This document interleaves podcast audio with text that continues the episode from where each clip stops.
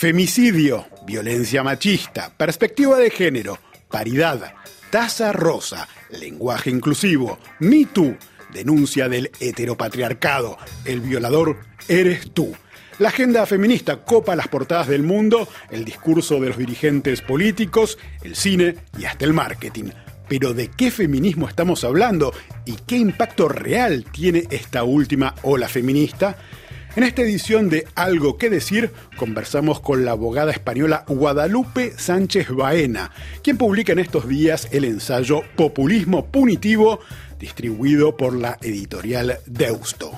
Esta alicantina, nacida en 1977, cuestiona en su ensayo la forma que adopta este nuevo feminismo, que ve instrumentalizado de manera partidista por la izquierda identitaria. Desde un punto de vista liberal, Sánchez Baena describe la puja entre dos vertientes del feminismo, el histórico y universalista, detrás de las grandes conquistas para la mujer, y el de la ola feminista más reciente, que ella califica de populismo identitario. Guadalupe Sánchez Baena acusa a este movimiento de ser una herramienta contraproducente y de buscar imponer, ni más ni menos, un peligroso sistema penal ya ensayado por la Alemania nazi y la Unión Soviética, donde se juzga a alguien no por lo que hizo, sino por lo que es desde su nacimiento. En esta charla conversamos de cómo las nuevas consignas feministas pesan en el debate público y en la legislación, en las diferencias y similitudes de los populismos de izquierda y derecha que excluyen cualquier posibilidad de disenso y nos referimos a hechos policiales concretos que resuenan tanto en España como en el resto del mundo. Buenos días, Guadalupe Sánchez Baena, y gracias por aceptar la invitación para conversar en Algo que Decir, el podcast de Radio Francia Internacional. ¿Cómo estás, Guadalupe? Hola, Alejo, buenos días. Muchas gracias por la invitación. Encantada de estar aquí contigo charlando y bueno, pues estamos bien. Bueno, me alegra. En estos días estás publicando con la editorial Deusto Populismo punitivo. Me gustaría que empecemos justamente por explicar qué es esto del populismo punitivo, una concepción de la justicia que rastreas en los movimientos totalitarios del siglo XX e incluso en el peronismo argentino. Sí, el populismo punitivo no es nada nuevo. Tenemos antecedentes en Europa eh, tanto con eh, la Alemania nazi, eh, tenemos también antecedentes con la Revolución Rusa de 1917 y yo incluso también encuentro muchas similitudes con lo que, lo que está sucediendo ahora con este justicialismo que se hizo muy popular en la Argentina peronista, efectivamente. Populismo punitivo básicamente consiste, y lo voy a intentar explicar rápido, eh, primero, el populista se arroga, lo primero que hace es arrogarse la voluntad popular, la representación de la gente, porque necesita esa legitimación para colonizar las instituciones y utilizar las herramientas legislativas que le permiten instalarse, eh, perpetuarse en el poder y expandir el poder. Y la herramienta legislativa más preciada por un populista eh, es, ha sido y será siempre el ius puniendi. Tú sabes muy bien, Alejo, que el ius puniendi es esa potestad del Estado de castigar conductas, el, uso legítimo de la violencia, el ejercicio legítimo de la violencia. Entonces, lo que, lo que siempre eh, busca un populista cuando alcanza el poder es poner el derecho penal al servicio de sus necesidades políticas. En esto, esto es el populismo punitivo, es decir, la instrumentalización del derecho penal para ponerlo al servicio de las necesidades del poder. Hablas de una diferencia entre el derecho penal de hecho y el derecho penal de autor. ¿Cuál sería la diferencia entre ambos? Sí, eh, esto, esto entronca con el populismo punitivo. Normalmente cuando el populismo mete mano al derecho penal, precisamente es para castigar a, aquellos uh, eh, que, disienten a la disidencia, ¿vale? Y, esto es muy importante porque esto hace renacer o pone sobre el tapete una figura jurídica que es el derecho penal de autor. Bien, el derecho penal del hecho, del acto, que es el que plasman todos los códigos penales democráticos, es un derecho en el que se castiga a alguien porque ha cometido un acto concreto que lesiona un bien jurídico y que el ordenamiento estima digno de protección. ¿De acuerdo? Un acto concreto.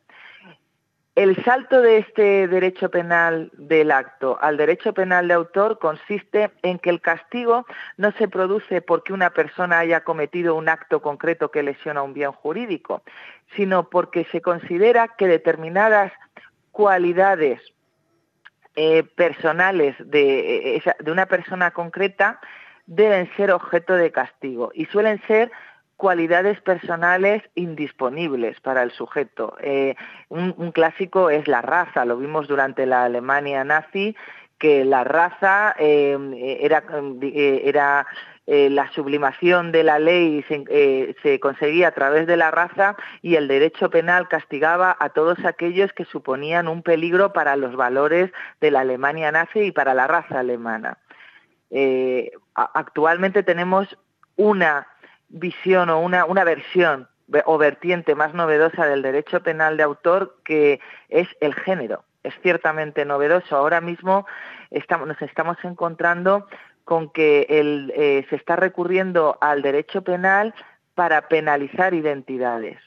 O sea, una identidad concreta, la de género. O sea, si entiendo bien, eh, tanto los totalitarismos del siglo XX como eh, el movimiento eh, feminista identitario, eh, ya vamos a hablar más concretamente en qué consiste esto de identitario, que está detrás de movimientos como el Me Too, no se concentran tanto en lo que ha hecho la persona, sino lo que es la persona. Lo que es, exactamente. Entonces, ¿cómo haces, ¿cómo haces este vínculo entre nazismo, comunismo soviético que moldearon su concepción de la justicia y lo que ocurre hoy con ciertas políticas jurídicas de los gobiernos progresistas, impulsadas por el movimiento eh, como movimientos como el Me Too, porque a priori es difícil establecer un paralelismo entre dos regímenes totalitarios, un movimiento civil que aboga por proteger a la mujer de la violencia machista y darle una igualdad real en la sociedad.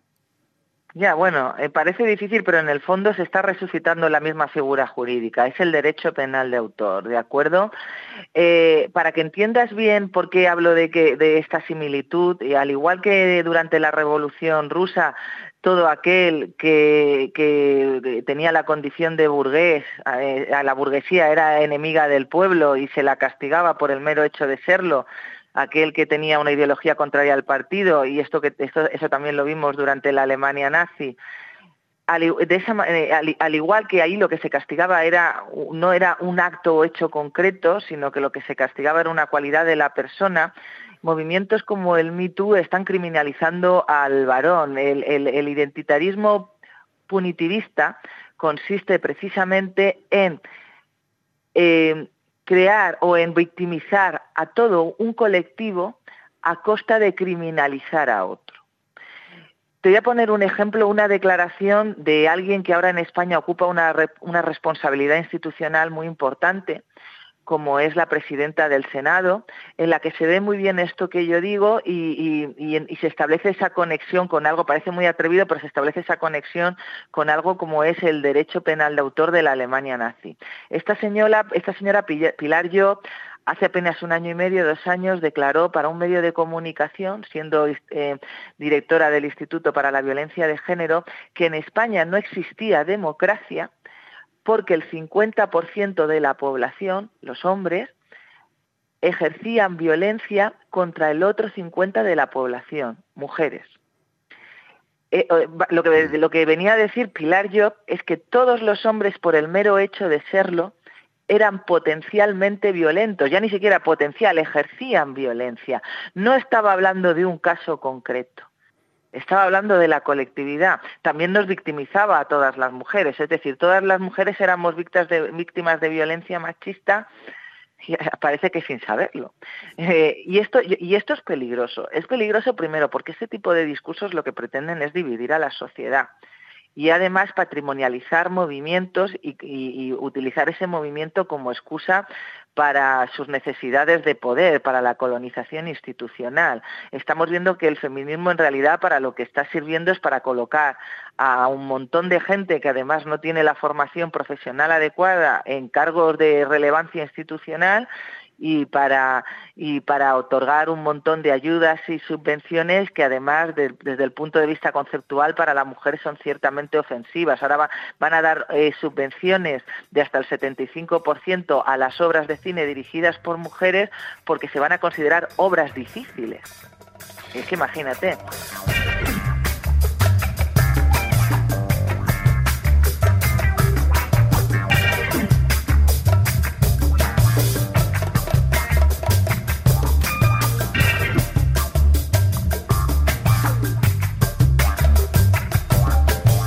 Ahora, más allá de em, esto que estás comentando sobre cómo eh, existe una partidización de eh, la lucha feminista, cómo esto se traduce en eh, subvenciones, en fomentar carreras políticas y organizar la política para que le sirva más a un partido que a víctimas que realmente están en un problema. Eh, me interesa esto que escribís. Eh, te leo. Desde el feminismo identitario se reclaman cuotas de revancha que no solo encuentran reflejo en el ámbito de las reivindicaciones laborales, sino también penales, hasta el punto de demandar reformas legislativas que comportarían la inversión de la carga probatoria y la supresión de la inocencia en los delitos de violencia contra la mujer. Me parece que es uno de los aspectos centrales de tu libro, este problema muy concreto eh, de consecuencias jurídicas muy importantes, que es el hecho de que eh, desaparece, de hecho, la presunción de inocencia. ¿Cómo es esto? Correcto. Bueno, mira, em, básicamente ya cuando se introdujo en, nuestro, en nuestra legislación penal a raíz de la aprobación de la Ley de Violencia de Género en el año 2004, eh, el artículo 153 básicamente eh, establecía una figura, un tipo concreto en el que el agresor siempre es varón y la mujer siempre es víctima, es eh, pareja o expareja. Esto ya suponía un, tipo penal mm, sexualizado que además con el tiempo ha demostrado que efectivamente está creando asimetrías penales, es decir, que ante el mismo hecho se castiga más a un hombre por el mismo hecho que a una mujer. Ahora, eh, eh, eh, en, la nueva legislación que parece que va a aprobar el, nuevo gobierno de España, el problema es que ah, se ha firmado ya el anteproyecto de ley, no conocemos su texto, pero parece ser que van a ahondar en, esta, colectivización, de la condición de víctimas y de victimarios, y, se van a reformar los delitos contra la libertad sexual. Eh, esta, esta, esta, reforma eh, viene de la mano de determinados colectivos mm, em, feministas que tienen cargos relevantes a nivel institucional, como es el Consejo de la Mujer, eh, por ejemplo, eh, uno de los colectivos que está detrás de esta reforma, ya que ya, te digo, su, literalidad no la conocemos todavía, parece increíble, pero no la conocemos, pero uno de los colectivos que está detrás de la reforma se llama Mujeres Juristas Temis. Mujeres Juristas Temis en el año 2018 eh, hizo público a los medios una propuesta que consistía en que en los delitos contra la, contra la libertad sexual la carga de la prueba sobre si la existencia o no de consentimiento correspondencia del acusado. Es decir, eso es toda una inversión de la carga aprobatoria de lo que en derecho penal llamamos el onus probandi y eso supone una inversión de la, supone una subversión del derecho a la presunción de inocencia, un atentado contra un derecho fundamental básico. Ahora, para que la gente tenga una idea de qué es esta asimetría penal, citas un caso eh, que me parece bastante eh, emblemático de los problemas que puede acarrear esta diferenciación a la hora de tratar personas y los actos que se les imputa. Eh, podríamos recordar, es el de esta pareja que en un momento dado se pelea físicamente. Sí, es un caso emblemático. Sí, mira, se trata de una agresión mutua. Eh, era una pareja que parece ser que sale de una discoteca, que discute sobre eh, cuándo regresar a casa, ella parece que le pega un tortazo a él, él se lo devuelve y ella le pega un empujón o una patada, vamos, que digamos que ella comete dos agresiones y él solo una, y las de ella por lo que parece ser eran más graves. Ellos ni siquiera se denuncian mutuamente. Lo denuncia alguien que presenció la pelea y todo, digamos que la acusación la llevó el Ministerio Fiscal. Fueron absueltos en primera y segunda instancia y llegó al Tribunal Supremo. Bien, eh, como bien he dicho, este artículo 153 que introdujo en el Código Penal la ley de violencia de género fue muy criticado precisamente porque en lugar de ser un tipo de agresiones que castigaban un hecho concreto y agravarlo en su caso, que es lo que dice el Convenio de Estambul, que los delitos de agresión contra la mujer se podrán agravar cuando eh, eh, lo cometa la pareja o la expareja pero claro, esto ha, creado un problema y el problema es que cuando eh, eh, eso tiene sentido, cuando detrás de esa agresión hay un componente machista. Vamos a entender el machismo porque hay un ánimo de vejar, de someter, de humillar a la otra persona, precisamente por esa relación de pareja que se mantiene. Bien, pues esto se trata de un caso de agresión mutua en el que a la, a la vista está por los antecedentes, de hecho, no existía ningún eh, componente subjetivo machista. Este, este, artículo 153 de la ley dio lugar a dos interpretaciones, tanto de la ley como de la propia sentencia del Tribunal Constitucional que declaró constitucional el artículo.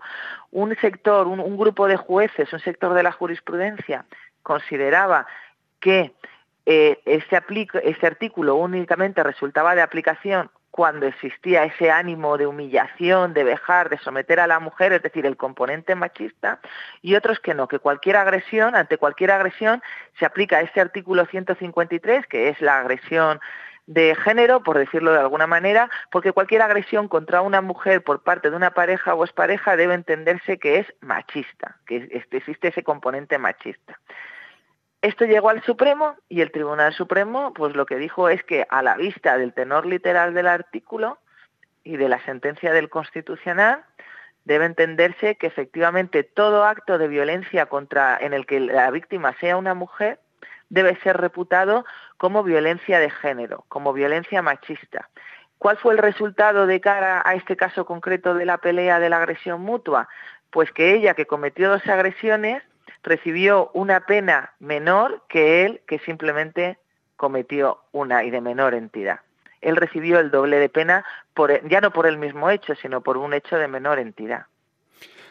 Ahora, eh, Guadalupe Sánchez Baena, esta asimetría penal no es un mal necesario, quizás incluyendo sus excesos como efectos colaterales, como en el caso que citabas, eh, pero que sirven un bien superior, el de hacer retroceder la violencia contra la mujer. ¿No se puede defender esta idea? Eh, a ver, yo después de conocer los datos del caso, alguien me tiene que explicar por qué que este señor haya recibido el doble de pena que su pareja cuando ni siquiera se denunciaron mutuamente entre sí y no había ningún ánimo vejatorio, que era la típica discusión de pareja, alguien me tiene que explicar qué bien hacen este tipo de condenas a la lucha contra la violencia machista. Yo creo que no hacen ningún bien. Eh, realmente todo esto, eh, este tipo de, concepciones de, la ley, no, debemos justificar jamás la vulneración de un derecho fundamental como es la presunción de inocencia y no debemos justificar jamás la instrumentalización de algo tan importante como es el derecho penal en pos de un bien superior. Precisamente eso es lo que lleva, eso es lo que llevó en determinados regímenes totalitarios del siglo XX a, las concepciones instrumentales, instrumentales o utilitarias del derecho. El bien superior era la seguridad y la y el bienestar de la comunidad, de la, de la raza alemana o del pueblo alemán, y en pos de eso todo estaba justificado. No creo que nada, que, no creo que la luz, primero, creo que es un argumento falaz, porque condenar a señores que no han cometido ningún delito en el que exista ese componente machista como si lo hubieran cometido, en nada ayuda a la lucha contra esta violencia machista que existe y que es real, en nada ayuda, porque además, y esto siempre lo digo yo, eh, el hecho de estar de considerarlo todo, cualquier agresión contra una mujer, violencia machista, hace que todos los medios presupuestarios, toda la dotación presupuestaria que debería estar enfocada a esa lucha en concreta a las verdaderas víctimas de violencia machista, que esos, esos medios, esos medios tanto personales como económicos, esos recursos se estén invirtiendo en otras cosas que no tienen nada que ver, perdiendo el tiempo con denuncias instrumentales, las llamadas denuncias falsas, perdiendo también el tiempo con este tipo de rencillas o de peleas entre parejas eh, que, han dado lugar a un, proceso judicial largo en el que se han invertido recursos económicos, yo creo que de verdad tenemos que ser conscientes de que la lucha contra la violencia machista pasa porque tengamos claro que lo que hay que criminalizar no es a, no es a todo varón eh, por el mero hecho de serlo, sino que poner los medios y dineros en perseguir y en prevenir aquellas violencias que realmente sí que son machistas.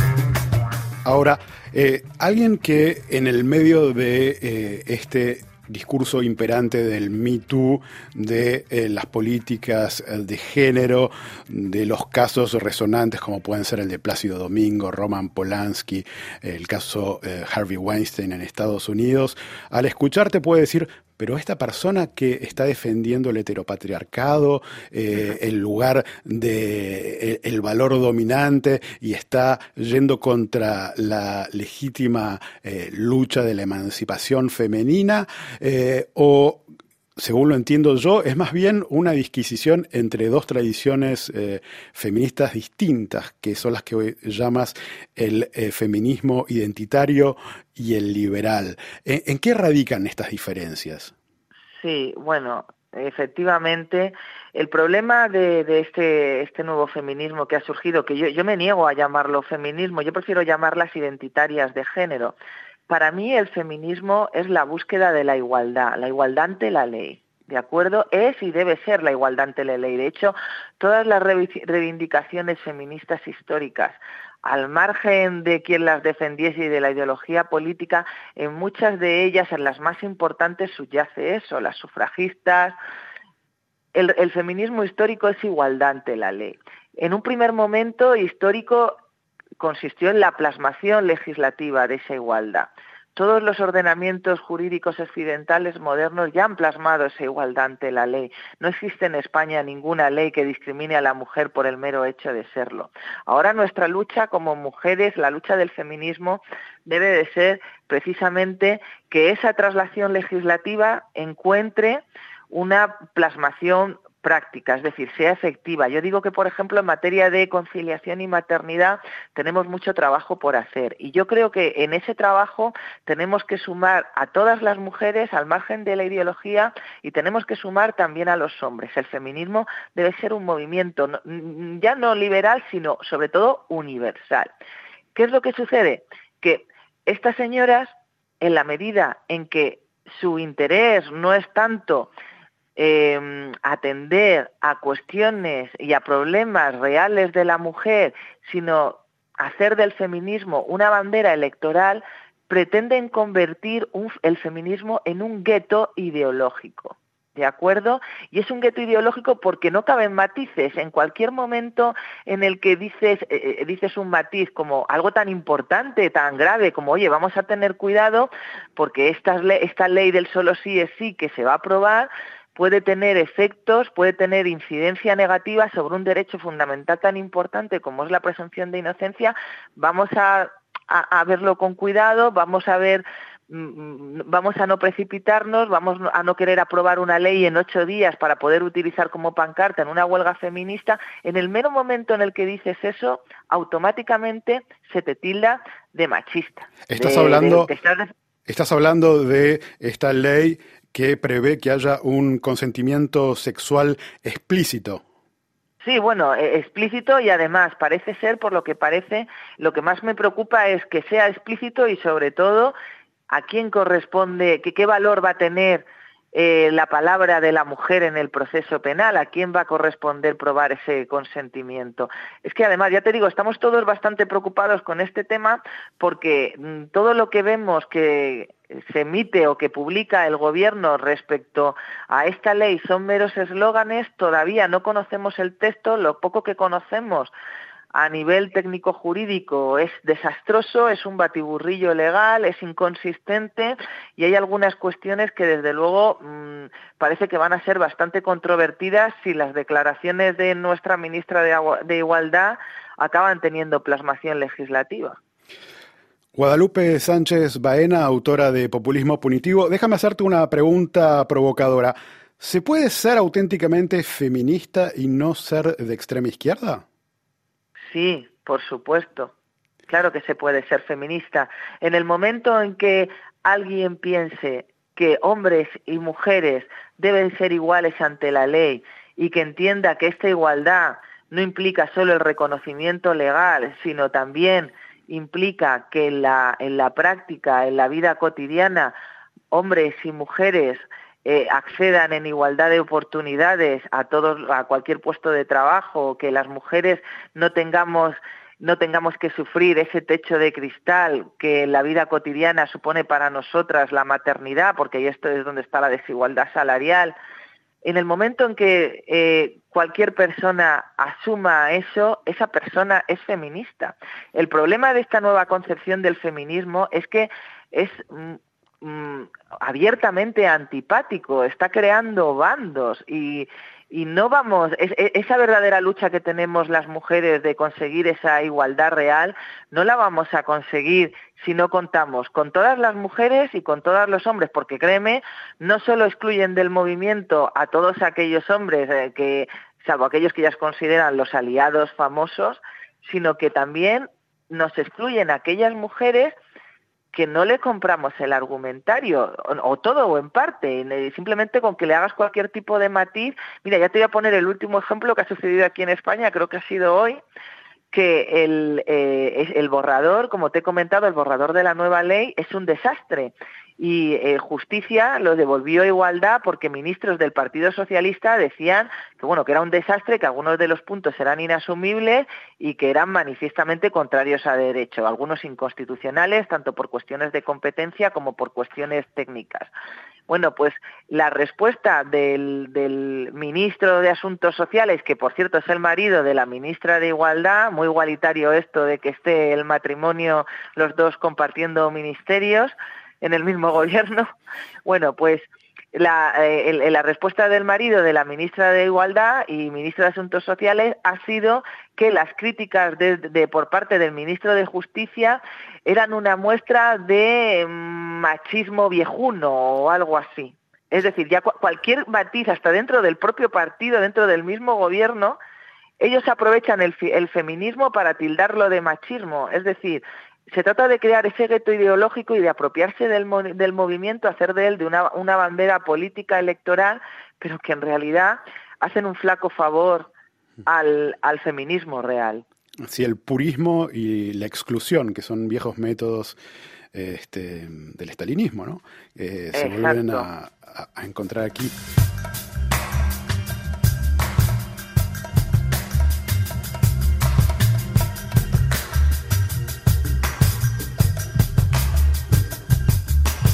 Me gustaría leer un fragmento de tu libro Populismo Punitivo. Escribís, hablar de violencia estructural en las sociedades occidentales modernas conformadas en torno a estados liberales democráticos y de derecho es falaz y no se ajusta a la realidad. Se trata de una reivindicación que tiene sentido en otros países donde los derechos más básicos de las mujeres se ven vulnerados sistemáticamente y, sistemáticamente a múltiples niveles como en la vida privada y cotidiana. Imposición del velo islámico, ablación del clítoris, matrimonios concertados, etc. Escribís. Ahora, ¿por qué crees que existe esta doble vara en el feminismo identitario que se concentra en los micromachismos y hace la vista gorda con los macromachismos, siempre y cuando vengan de lugares exóticos. Sí, es, es muy curioso esto. Es, es eh, mientras que, como bien dices, aquí, por ejemplo, se está hablando de que se van a penar, a punitivizar el acoso callejero, que ya veremos en qué consiste esto, si es que se va a penalizar los piropos o se va no lo sabemos todavía porque no hemos leído el. Mientras esto les preocupa muchísimo, luego, por ejemplo, aquí en España eh, eh, eh, somos el, el, gobierno español es parte de un movimiento que se llama el World Jihad Day, que esto es una señora de Estados Unidos que reivindica que las mujeres debemos eh, usar el velo islámico porque es una, un, una forma de poner de manifiesto que hemos eh, decidido llevar nuestra vida con modestia y no permitir que se sexualicen en nuestros cuerpos. Eh, España, Francia, también muchos países europeos son parte de este movimiento. Este año hemos visto como aquí algún ayuntamiento ha organizado un día de ponte el, el hijab, ponte el pañuelo islámico, lleva el velo, un ayuntamiento de la izquierda, de izquierda republicana. Esto es muy curioso porque eh, es, bastante desconcertante porque mm, parece ser que Mm, lo que eh, eh, están, están eh, asumiendo ese discurso rancio, moralista, que siempre ha sido propio de la derecha más reaccionaria, nos viene ahora también de la mano del feminismo disfrazado de moralismo. Tenemos, por ejemplo, un feminismo, este feminismo identitario es antiporno, es antilibertad sexual, es se trata eh, eh, es eh, es una constante moralización o recurso a la moralización tanto en la esfera pública como en la esfera privada. les molestan los desnudos femeninos. Les molestan determinadas prendas de vestir como la minifalda, que fueron el icono de la revolución feminista y la revolución sexual de la mujer en los años 60. Es muy curioso y yo por eso, esto es uno de los motivos por los que yo me niego a llamarlos feminismos, un feminismo que reivindique que las mujeres nos cubramos, que celebre eventos como este World Jihad Day, que incita a la mujer a colocarse un velo, a cubrirse como símbolo de que queremos llevar una vida de modestia, pero qué, concepción de, la mujer y de nuestra libertad es esa. Desde luego no es nada, no es feminismo, es otra cosa, pero feminismo no es y deja afuera a las mujeres que vienen de países donde es obligatorio llevar el jihad y se encuentran en Occidente con gente que les dice que es un instrumento de, libertad. ¿Conoces, sí, ¿Conoces, Alejo, alguna manifestación de alguna líder destacada feminista? Yo ahora estoy pensando en Carmen Calvo, aquí en España, en Irene Montero. ¿Conoces alguna manifestación apoyando, por ejemplo, al movimiento de las mujeres iraníes que se quitan el velo contraviniendo la ley en su país y arriesgándose a que las condenen a prisión, penas bastante altas de prisión, yo todavía estoy esperando. No, al contrario, ellas dicen que el velo es una cuestión cultural, que eh, todos los años las tenemos felicitando a los musulmanes el ramadán eh, diciendo que es que son costumbres y, y que, bueno, ya sabes, son sus costumbres y hay que respetarlas y, y bueno, y que, y que eh, el, el, respetar el velo islámico, el, el, velo es también feminista. Hay bastante literatura feminista en torno a esto, a, que el velo también es feminista, feminista porque evita la cosificación de la mujer. Es un, es como una barrera entre nuestros cuerpos y el heteropatriarcado. ¿Cómo entendés esa, esa doble vara para para juzgar lo que eh, en, un lugar puede ser considerado eh, como machismo eh, simplemente cuando existe la sospecha y una disculpa en nombre del relativismo cultural cuando viene de otros lugares. Realmente, pues mira, esto, esto realmente, esto con lo que entronca es con lo que yo llamo la ineficiencia de, de este nuevo movimiento Eh, ellos, eh, este nuevo movimiento lo que trata es de patrimonializar, ¿de acuerdo? Eh, patrimonializar porque para ellos el feminismo no es más que una forma de captar votantes y se han dado cuenta que en, el voto inmigrante tienen un caladero importante donde rascar, en ese voto inmigrante de, origen musulmán. Em, y si tienen que tragarse una reivindicación que no tiene nada de feminismo, habría que oír a feministas históricas de la izquierda lo que piensan sobre este tema del velo islámico, pues verdaderamente se lo tragan. En, el fondo de lo que se trata es de, con la excusa del feminismo, primero colonizar, luego alcanzar el poder y luego atacar a, las bases eh, mismas de, nuestro sistema democrático, del Estado de Derecho. A un populista, un populista lo que quiere es poder, asentarse en el poder. Y el Estado de Derecho le molesta, porque el Estado de Derecho, los Estados democráticos de Derecho, son división de poderes y son contrapesos. Y los contrapesos están reñidos con un ejercicio absoluto del poder. Entonces, eh, eh, eh, dar, dar amparo o cobijo en su seno a movimientos como, como el fundamentalismo islámico, digamos que disculparlo por cuestiones culturales, o en nombre del antiimperialismo. en nombre del antiimperialismo, en el fondo suponen simplemente una parte de esa lucha antisistema y contra élites que a ellos les viene también. Muchas gracias Guadalupe Sánchez Baena, autora de Populismo Punitivo, por conversar con nosotros. Muchísimas gracias a vosotros, Alejo. Un honor muy, muy amable y gracias por la entrevista. Y a ustedes les recuerdo que pueden escuchar o volver a escuchar los episodios del podcast Algo que decir en la página de rfimundo.com o en las plataformas de podcast habituales.